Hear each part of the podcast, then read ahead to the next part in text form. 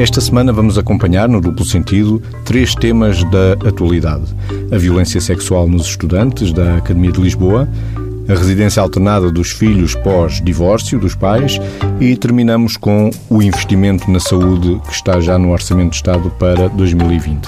Começamos com a notícia do estudo da Universidade de Lisboa.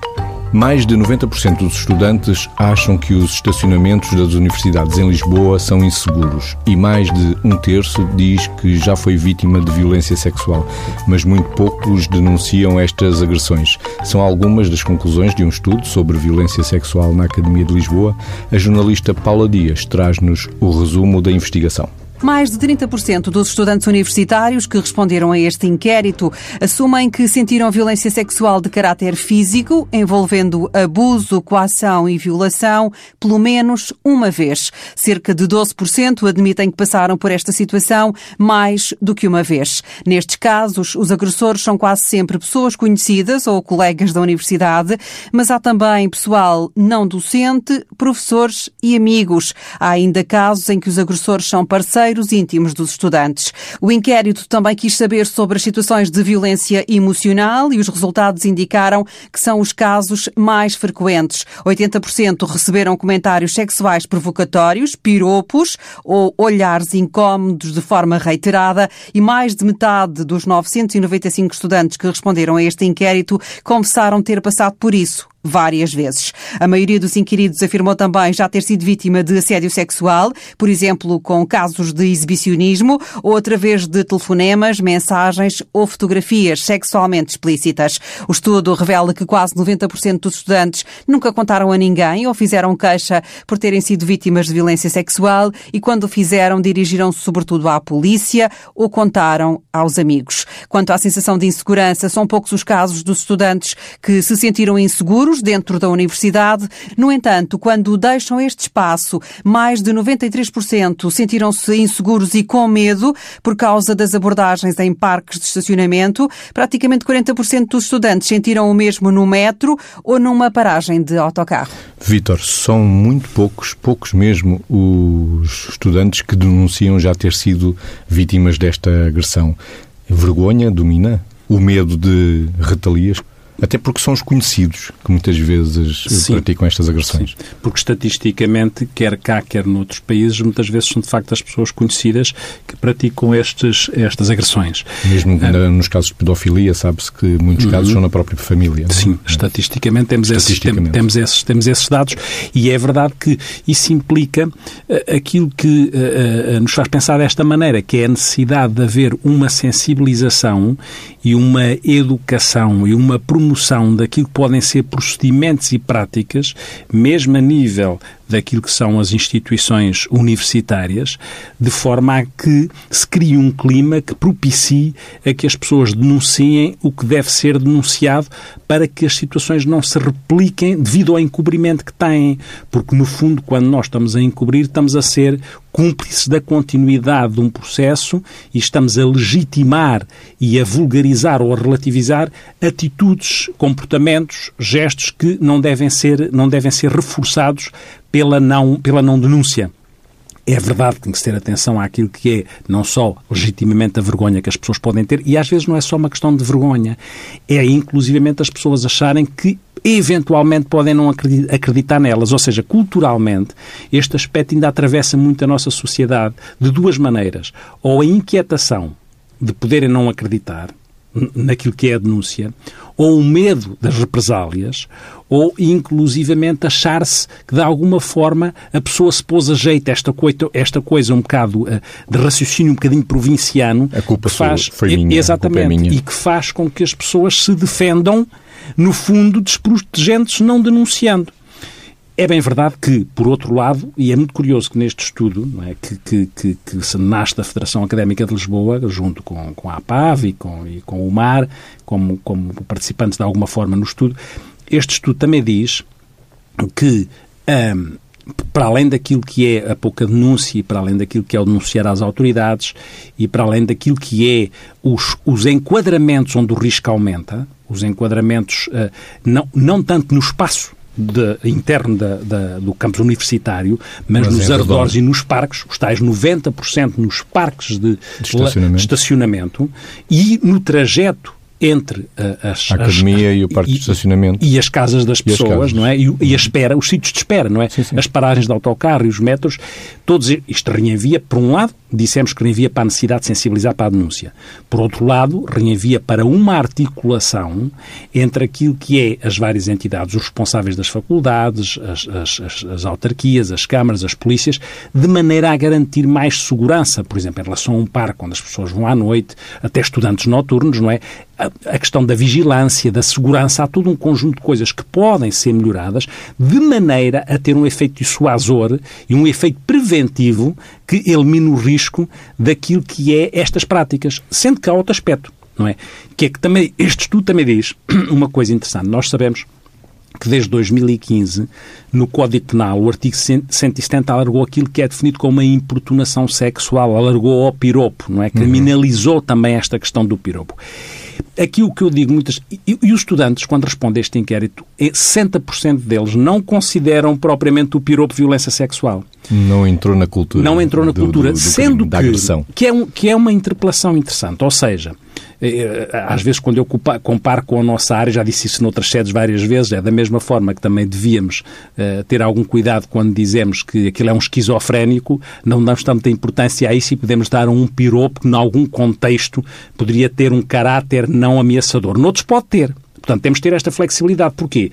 Porque quando olhamos para a questão da violência sexual, e que bebe muito daquela Convenção de Istambul 2012 e 2011 que levou da violência contra as mulheres e da violência doméstica e a promoção e que vários países assinaram essa Convenção de Istambul para criar aqui um caminho que levasse à, à, à prevenção e ao combate na luta contra, contra aquilo que é a violência contra as mulheres. O que acontece é que a questão do, neste caso, a questão do piropo, eles não considerarem, no entanto, consideram, obviamente, que um contato físico não desejado, ou um exibicionismo, as ou até as mensagens, ou até alguém que co vai coagir o parceiro a não se vestir de uma determinada maneira. É, é, as pessoas aí conseguem ter esta leitura de que isso é violência sexual e cabe nesse espectro de violência sexual, que é sempre uma definição em que os autores muitas vezes andam a tentar encontrar o seu denominador comum para definir bem o que é violência sexual. Quando cabe o piropo, os estudantes não a identificam, mas é verdade que quando nós olhamos para a violência sexual, nós podemos ter podemos olhar como um contínuo e esse contínuo pode ir desde aquilo que teoricamente seria menos ameaçador, mas se fosse legitimado o menos ameaçador podia acontecer em pessoas com uma estrutura mais psicopática, se quisermos, ou mais desviada, entre um mais piropo, da realidade. Não é? entre o piropo e a, a violação podia haver um caminho. Mas isso não quer dizer que aconteça com todas as pessoas. Portanto, o piropo pode ser mais benigno ou mais maligno em função das circunstâncias e em função das, das personalidades que estão em causa.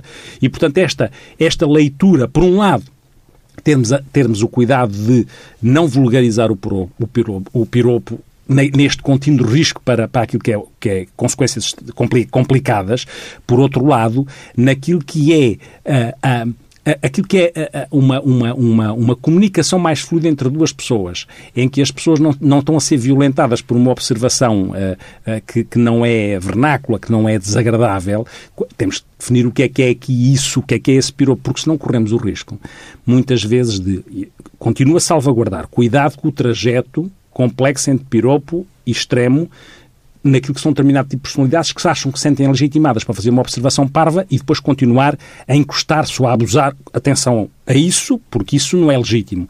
Por outro lado, nós vivemos num, num, num momento social em que, de tanto procurarmos o politicamente correto para evitar aquilo que seja discriminatório, corremos o risco de ser discriminatórios com o politicamente correto. O que é que eu quero dizer com isto? Quer dizer que eu posso estar perante alguém ou perante um grupo ou perante um amigo ou uma amiga, o que for, em que a pessoa faz uma observação qualquer, não é? Uma pessoa pode estar perante um amigo que tem outra orientação sexual, mas não vai fazer uma observação a brincar, porque, é, porque no politicamente correto isso vai ser catalogado como discriminatório. Mas a questão é que se não o fizer, também se não fizer, está a discriminar aquela pessoa porque está a pô-la fora daquilo que é a naturalidade das relações. E está de tal maneira que é muito interessante isto, não é? Nós podemos discriminar porque o politicamente correto, supostamente, e muito bem quando aparece para proteger pessoas, grupos, se ele for levado na sua rigidez ao extremo, pode precisamente o politicamente correto ser discriminatório. E, portanto, há que ter aqui sempre aquilo que é, uh, uh, no fundo, o desafio de ler os contextos, de ler as circunstâncias, de ler as pessoas que estão em jogo, o que é que está ali em jogo, para se perceber onde é que está o risco, onde é que está a parvoíce, onde é que está a desadequação e onde é que está aquilo que é claramente tóxico, maligno, maléfico. Bastante interessante neste estudo são as recomendações finais. Sim. Este estudo não é um estudo pelo estudo Sim. sobre a, a violência sexual uhum. nos estudantes da Academia de Lisboa, tenta também acrescentar algo. E um dos pontos, o primeiro ponto das recomendações que o estudo deixa na sua última página é a promoção de campanhas de sensibilização pelas instituições de ensino superior, pela tutela, pelos estudantes do ensino superior, com vista a educar e a desmistificar os conceitos de assédio e de violência sexual, bem como qual deve ser a atuação perante uma academia. Portanto, há a própria academia que tem que fazer alguma coisa. Tem que se implicar e, e, mais uma vez, fazendo uma coisa que nós defendemos sempre aqui quando falamos no duplo sentido, que é como é que os agentes envolvidos numa sociedade conseguem fazer alguma coisa e o conseguem fazer de uma forma articulada e integrada. E vamos seja, ao ponto número dois, a criação de metodologias isso. de denúncia para, falta, para comatar mesmo. essa tal vergonha de que falámos, claro, a o vergonha ou o medo ou o risco de ser interpretado como se tu é que fosse o responsável. Como é que isto se desmonta de maneira a que a cultura seja uma outra cultura que, por um lado, também lá está, não radicalize no sentido contrário e que, às tantas, se faça o disparate contrário de que qualquer observação entre duas pessoas que tacitamente a aceitam e que é serena e não invasiva e que não é desrespeitosa, que às tantas a pessoa tem medo medo de dizer qualquer coisa, porque esse qualquer coisa seria sempre metido no saco daquilo que seria uh, uma violência, seja ela de que tipo for. E, portanto, este desafio, esta sensibilização, esta pedagogia, com este olhar sistémico para as coisas, é fundamental, porque é verdade, não é? É verdade que nós. Por qual é a questão? A questão mesmo do piropo é que este assédio sexual verbal, verbal ou não verbal, aqueles olhares, acabam por ter sempre. Uh, o vício está naquilo que é o ascendente de um sobre o outro, daquilo que é a manipulação de um sobre o outro, daquilo que é a perversão da forma como diz, da forma como se coloca, da forma gratuita ou parva, como eu dizia, como se coloca, e não propriamente uma coisa de, uh, de, de comunicação que, seja uma comunicação não poluída, não intoxicada. E muitas vezes ela é intoxicada, e nesse contínuo da intoxicação da comunicação, ela pode ir do piropo à violência, à violência mais uh, visível, mais, mais expressa. É? Um outro ponto da recomendação tem a ver com a sequência do ponto número 2, que é a denúncia ser eh, tida como um ato contínuo, um ato natural. Destes casos, é a implementação depois de medidas de segurança mais adequadas às reais necessidades dos estudantes, procurando ampliar a vigilância. Uhum. Só se pode ampliar a vigilância, sabemos disso, na gestão das, uhum. das guardas, uhum. uh, se houver razão para isso e evidência, não é? O termo sim, que muito certo, usamos na sim. evidência dos casos. Sim, sim, sim sendo que uh, na, nos parques de estacionamento uh, tem dois lados, não é? Por, por um lado, nós não podemos invadir a privacidade das pessoas, por outro lado, também não podemos, naquel, nas, nos sítios onde supostamente estão seguranças, convém que os seguranças segurem. O que é que eu quero dizer com isto? Convém que eles exerçam o seu papel, que, vi, que vigiem no sentido de, na sua função, estão atentos ao que se pode passar e estão atentos àqueles que são revoir. Momentos, alturas onde o risco aumenta. Claro que o risco aumenta durante a noite, claro que o risco aumenta se alguém está sozinho ao pé de uma, de uma, de um, de um, de uma, de uma estação à espera do metro, à espera do, do, do autocarro.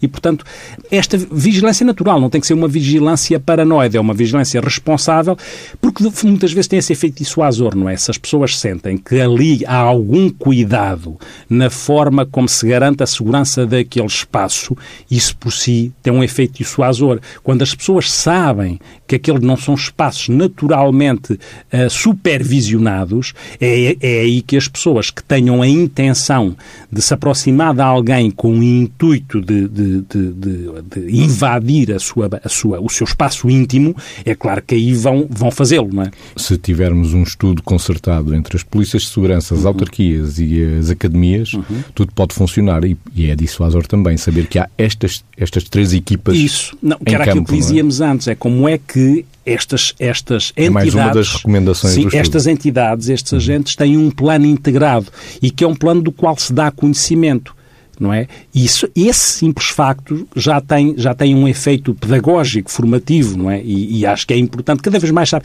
no, no, fundo é assim, cada vez mais nós vemos numa sociedade em que cada entidade, cada agente se hiperespecializa. E eu costumo dizer isto, não é?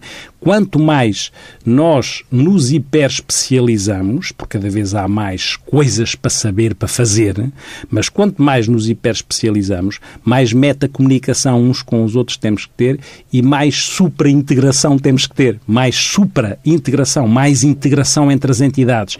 Mais não é cada um achar que por si só consegue resolver estas coisas, porque não é possível. Este estudo, Violência Sexual na Academia de Lisboa, Prevalência e Percepção dos Estudantes, realizado pela Federação Académica de Lisboa entre 2018 e 2019, com a cooperação de três instituições que desenvolvem trabalho no apoio a vítimas de violência. São elas a Associação Portuguesa do Apoio à Vítima, APAV, Quebrar o Silêncio e União de Mulheres Alternativa e Resposta, portanto, a UMAR. A recomendação também fica para que este estudo possa ser replicado noutras autarquias, noutros campos universitários, isto é só o princípio, isto é uma semente. É uma assim semente, e eu acho que é uma semente interessante que, que, nasce da Federação Académica de Lisboa, mas eles próprios dizem isso, recomendam isso, para no fundo, vamos lá ver, quando nós tentamos criar uh, planos, estratégias para resolução de problemas, convém primeiro identificar verdadeiramente qual é o problema e, e portanto, caracterizá-lo. E para caracterizar o problema, uh, com, os estudos servem para isso, não é? E servem para isso porque até pode, eh, podem existir realidades diferentes em sítios diferentes. E as estratégias podem ser, para além de haver uma estratégia macro, que é a sensibilização, a formação, que é as medidas que são mais transversais do que é que é no que diz respeito à segurança, à, à proteção, mas depois podem existir circunstâncias espe específicas, momentos específicos, porque repare-se, porque, é que, porque é que o estudo com uh, os estudantes universitários faz, faz, faz sentido? À, cabeça, porque é uma altura, é uma idade onde as pessoas vão assumir pela primeira vez, de alguma forma, as suas liberdades, a sua autonomia concreta, o seu, o seu mundo concreto. É a altura em que já estão mais, mais fora da alçada daquilo que é a, os pais, dos espaços físicos mais protetores e estão mais entregues a si próprios. E ao estarem mais entregues a si próprios, estão mais para o bem e para o mal. Também estão mais entregues ao disparate natural e ao risco natural do qual não há, não há volta a dar, as pessoas correm risco, não é? Mas também estão mais sujeitas àquilo que é, ou porque se bebe mais, ou porque se consome isto ou aquilo e fica-se mais vulnerável, e se está alcoolizado, por exemplo, corre-se o risco de alguém estar a flertar e a seduzir alguém e a achar que, estando bêbado, continua, e isso é ou não é violência, não é? Porque não está a respeitar a pessoa que está bêbada e que não está, que está alcoolizada e que não está a consentir para nada.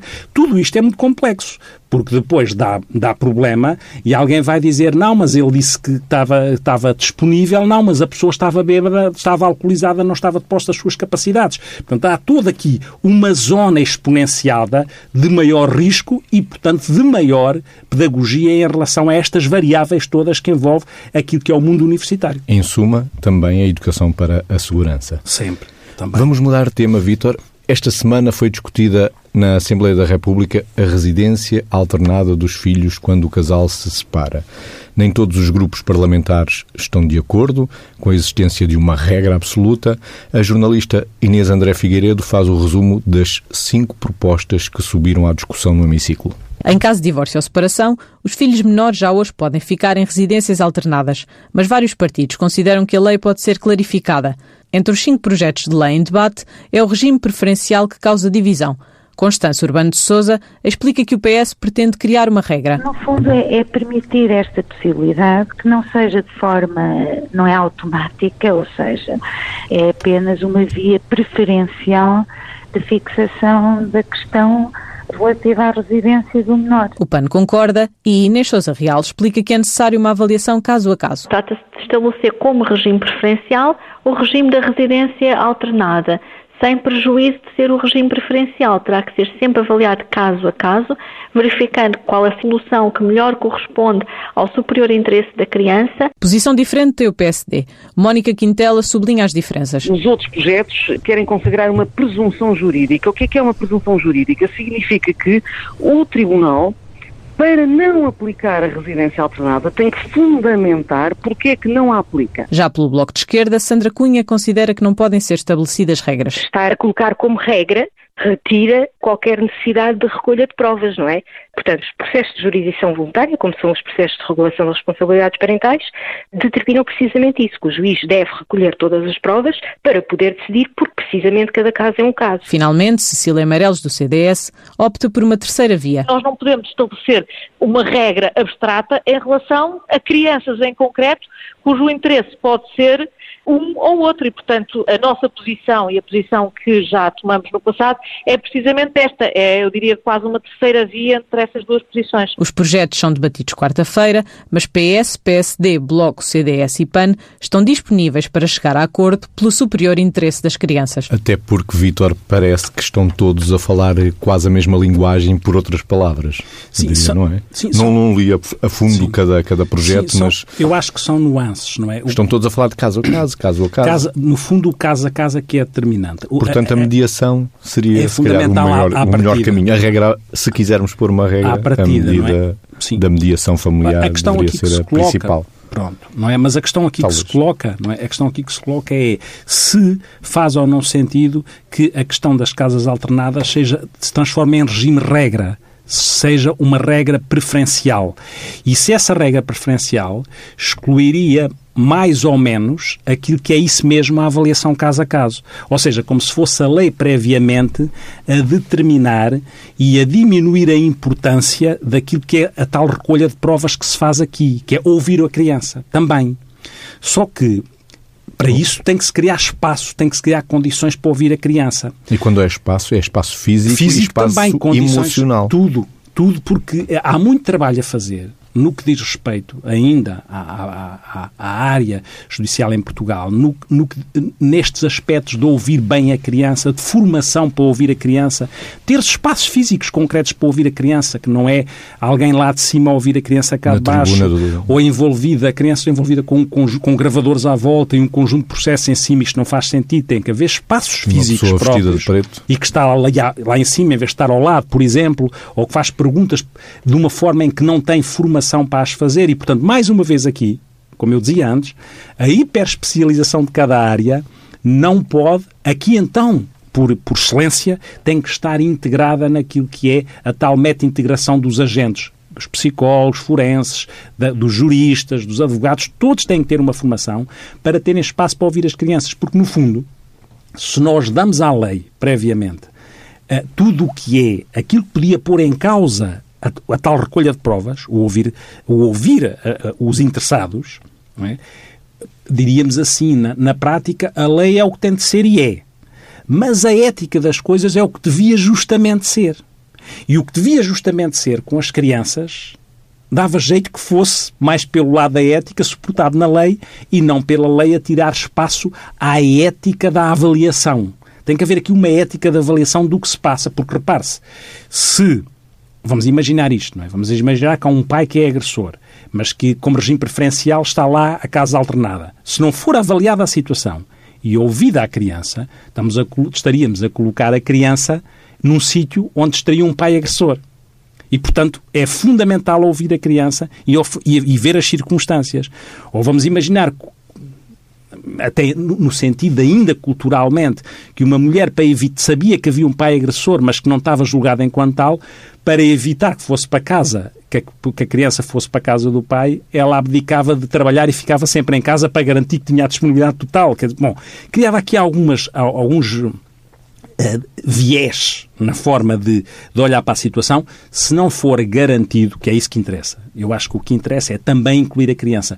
Desde 2015 a partir dos 12 anos tem que ouvir a crença nos tribunais, mas não é obrigatório entre os 12 anos, fica ao critério do juiz, acho eu, que é assim, se, se estou a ver bem ou se vi bem. E nesse sentido, é? As crianças podem ser ouvidas, claro que as crianças podem ser manipuladas, claro que as crianças, como os adultos, podem mentir, tudo isso nós já sabemos. Mas isso não pode pôr em causa aquilo que é ouvir a criança, criando a tal formação, formação para ouvir, espaço para ouvir, em função da maturidade da criança, em função das circunstâncias.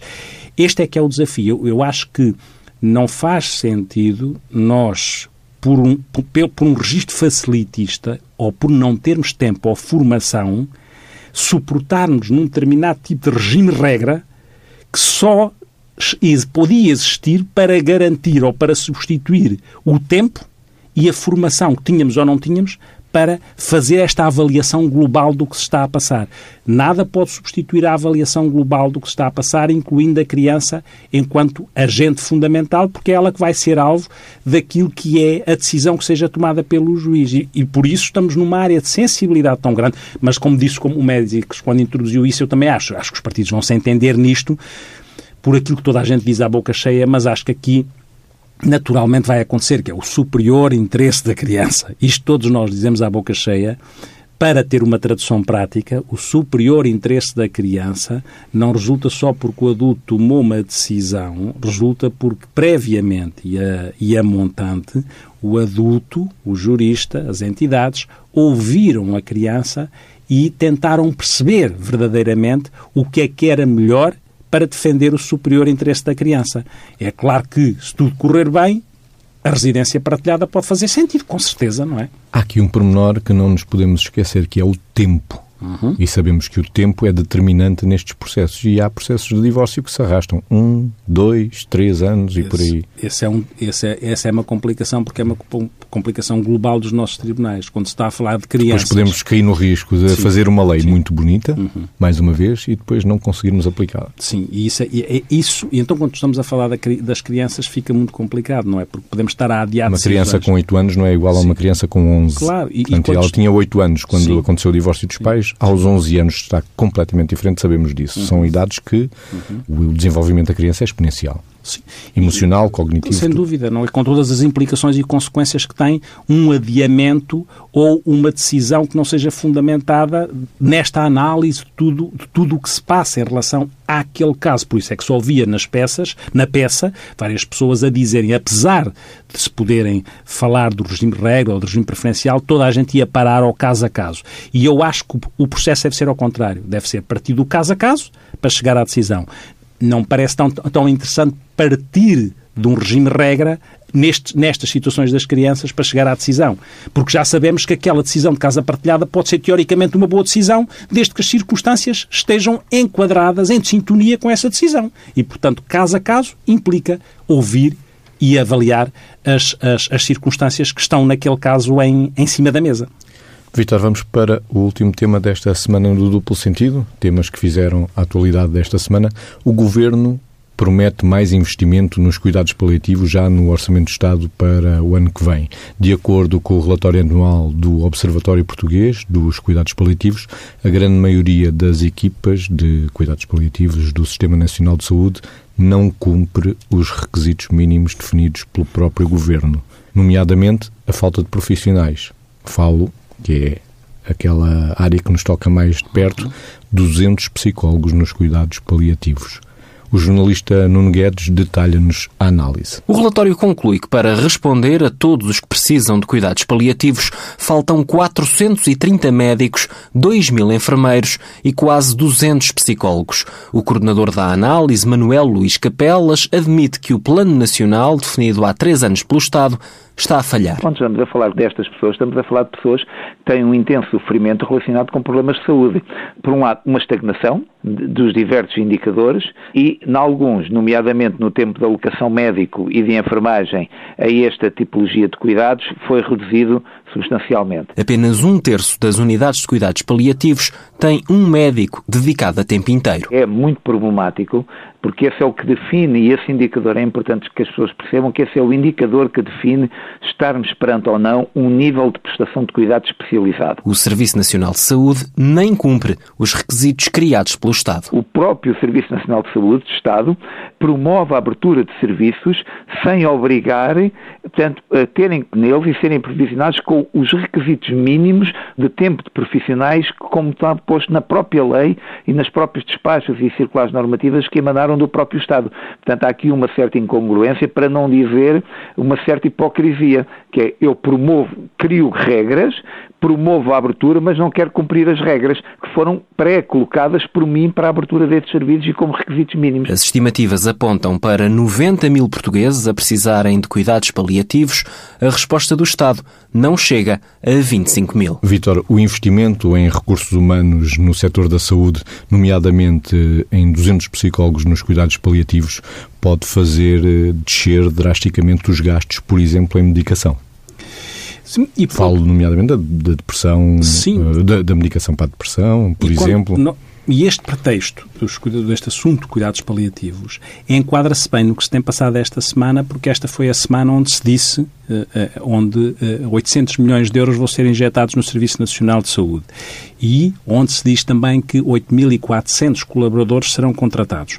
Mas o que nós gostaríamos de saber é qual é o plano estratégico que está subjacente a esta injeção de dinheiro, porque sabemos que 550 milhões vão para pagar a dívida, e qual é o plano estratégico, como eu dizia antes, que vai suportar a gestão, a gestão deste dinheiro e a arrumação deste dinheiro. Porque, repare, nós puxamos o lençol para tapar a cabeça destapamos os pés, porque quando estamos a falar de paliativos e destes números, estamos logo a ver que numa área, cada área pode estar muito carenciada daquilo que são não só o investimento financeiro, mas o investimento em recursos humanos, sejam os paliativos, sejam também, por exemplo, na nossa área da saúde mental, quando falou dos psicólogos, o diretor do Programa Nacional de Saúde Mental foi há duas semanas ouvido na Comissão Parlamentar da Saúde. E um dos desafios para 2020 é tentar nos centros de saúde que ter psicólogos que possam suportar aquilo que são programas de intervenção na área da depressão para que realmente a saída, a, a saída para as depressões, como o Mésicos disse, não seja só pela via medicamentosa quando eventualmente não se justificar dessa maneira ou quando se justificar em complementaridade. Porque o retorno que se pode ter daquilo que é o investimento de programas de intervenção, que já existem, por exemplo, em Inglaterra, naquilo que é uh, os, os, as intervenções, uh, por exemplo, cognitivo-comportamentais, uh, de meditação. para a saúde, de programas de meditação também no, no Serviço Nacional, Nacional de Saúde, de Saúde inglês. que também agora está numa zona complicada com isto tudo que se está a passar, não é? Não podemos depois endeusar as coisas lá fora, mas tentar olhar para as boas experiências. Intervenções não, medicamentosas. Isso também, as intervenções não, não medicamentosas, quando elas se podem, podem ser a, a, a cabeça da intervenção, estar à cabeça da intervenção e depois perceber que isso tem um retorno e que isso vai resultar em ganhos, não só em saúde, mas também em, financeiros. Em ganhos financeiros. Só que a grande questão é, estamos na semana dos 800 milhões, estamos na semana dos 8, dos 800 milhões e dos 8.400. A minha questão é mesmo tentar perceber como é que isto vai ser monitorizado e qual é o plano estratégico que está subjacente a esta injeção de dinheiro e a esta colocação de recursos humanos. Porque isoladamente não nos diz nada. Podem entrar 8.400, mas se reformarem 5.000, é? ou se reformarem mais, percebe que as pessoas estão a envelhecer. Portanto, isto isoladamente, às vezes temos de ter atenção eh, este hábito de atirarmos eh, números para cima uns dos outros, é? ficamos afogados de números, mas depois às tantas, é mesmo isto, ficamos afogados de números, mas a gente quer é, é nadar com qualidade no meio do Serviço Nacional de Saúde, não, não é ficar afogado, afogados de números. Nós somos dos países que mais gasta em antidepressivos e, anti, e em ansiolíticos, Vitor. Sim. Sim. Sim, e isso enquadra com o que eu estava a dizer antes, não é? A curiosidade é saber se quando implementarmos programas de intervenção e de abordagem às chamadas doenças mentais comuns, porque as doenças mentais graves são as esquizofrenias, aquelas doenças mais complexas e que precisam sempre de medicação. Mas nas doenças mentais comuns, onde cabe a depressão e a ansiedade, algumas das, das, das depressões podem uh, ser tratadas, não necessariamente com antidepressivos algumas, ou então complementarmente com antidepressivos, mas a maior parte das vezes sem, sem as mesodiazepinas e os ansiolíticos, muitas vezes sem. Só quando não há alternativa, tem que se solucionar o problema facultando às pessoas algum tipo de alívio do sofrimento que estão a ter. Há muita gente que é medicada uma vez numa urgência até Sim. e fica medicada muitos anos. Esse é um problema. Como é que isto acontece? É? Exatamente. É? Esse é um problema que tem a ver com continuidade de cuidados não é? e a acessibilidade aos serviços próprios. Portugal tem um problema de acessibilidade aos serviços específicos para, para, para aquela, aquela entidade patológica e isso faz com, e muito bem, às vezes num serviço de saúde ou serviço, num serviço de urgência ou no outro, que às tantas coloca-se lá uma benzodiazepina, um tranquilizante, não é? E às a pessoa sente um alívio naquele momento, mas obviamente também existem consequências se não for parado o medicamento quando já é necessário.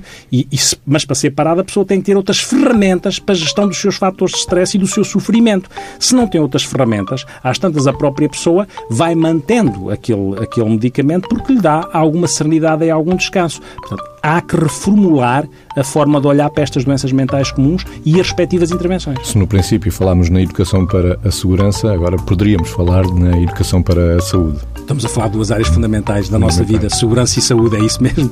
O sonoplasta Pedro Simões Ribeiro já fez soar uh, a música que nos anuncia a saída. Temos um eco existencial, Natália Correia, Oda à Paz, que de alguma forma eu acho que atravessa ou pode atravessar o nosso programa.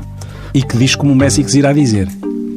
Pela verdade, pelo riso, pela luz, pela beleza, pelas aves que voam no olhar de uma criança, pela limpeza do vento, pelos atos de pureza, pela alegria, pelo vinho, pela música, pela dança, pela branda melodia do rumor dos regatos, pelo fulgor do estio, pelo azul do claro dia, pelas flores que esmaltam os campos, pelo sossego dos pastos, pela exatidão das rosas, pela sabedoria, pelas pérolas que gotejam dos olhos dos amantes, pelos prodígios que são verdadeiros nos sonhos, pelo amor pela liberdade, pelas coisas radiantes, pelos aromas maduros de suaves outonos, pela futura manhã dos grandes transparentes, pelas entranhas maternas e fecundas da terra, pelas lágrimas das mães a quem nuvens sangrentas